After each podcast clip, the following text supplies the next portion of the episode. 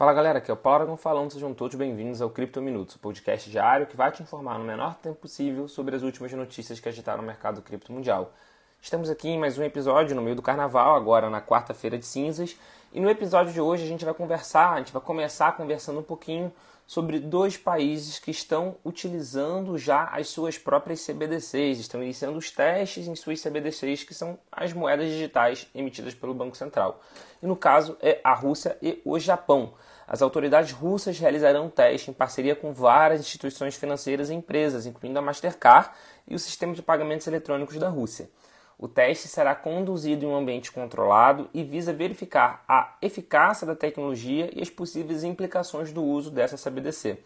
No Japão, o Banco Central japonês lançou recentemente a primeira fase dos seus testes, que serão realizados até março desse ano, até março de 23. A fase atual consiste em testes técnicos e tem como objetivo avaliar a viabilidade de um sistema de pagamento baseado exclusivamente em CBDC. Vale ressaltar, falando de CBDC, que o Brasil também deve iniciar o teste do Real Digital, que é a CBDC brasileira, ainda esse ano. E assim que a gente tiver mais notícia disso, a gente vai trazer aqui para o Cripto Minuto para você. E continuando o episódio de hoje, a gente vai falar sobre o que os fraudadores têm feito desde o boom que o chat GPT, que é aquela inteligência artificial, é, teve início, desde que esse boom teve início. É, é um fato que o chat GPT virou mania em todo mundo e isso, óbvio, está servindo como isca para fraudadores fazerem vítimas no mercado de criptomoedas.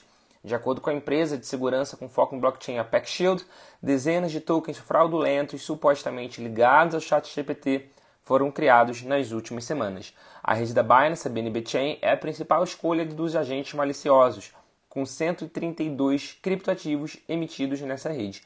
Em segundo lugar, vem a rede Ethereum, com 55 com, com, desculpa, com 25 tokens. Ainda ao menos mais 10 outros ativos digitais ligados, entre aspas, ao chat GPT em blockchains como Solana, Arbitrum, Okachain e Cronos. Conforme observou a Apex Shield, grande parte desses tokens está ligada a esquemas como Pump and Dump ou Honeypot. Abre aspas.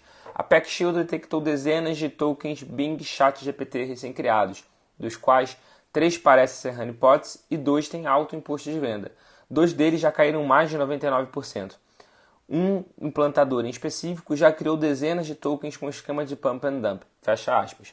Isso daí foi a própria PackShield que tweetou na última segunda-feira, dia 20, sobre esses casos. Então, você que está escutando, fique muito ligado. Se alguém falou para você sobre algum token, algum criptoativo, supostamente ligado ao ChatGPT, vale uma procura um pouco mais profunda para conferir se não é nenhum golpe. E para fechar o Cripto Minuto de hoje, a BlackRock, que é a maior gestora de ativos do mundo, continua apostando forte no metaverso. E nesse sentido, a empresa lançou um novo ETF voltado especificamente para esse setor. O novo fundo chama-se iShares Future Metaverse Tech and Communications ETF, que a sigla vai ser IVRS. De acordo com o prospecto, o novo fundo investe em ações de empresas de todo o mundo que estão moldando a evolução do metaverso. Ou seja, o IVRS contém papéis de companhias de vários segmentos, como a Meta, por exemplo. Especificamente sobre o IVRS, o fundo contém 39 ações de empresas de tecnologia que possuem ligação direta com o metaverso. Além da Meta, as cinco maiores participações do fundo são a Apple, a Nvidia, Roblox e a chinesa NetEase. Um ETF é uma coleção de títulos que podem ser negociados no mercado de ações.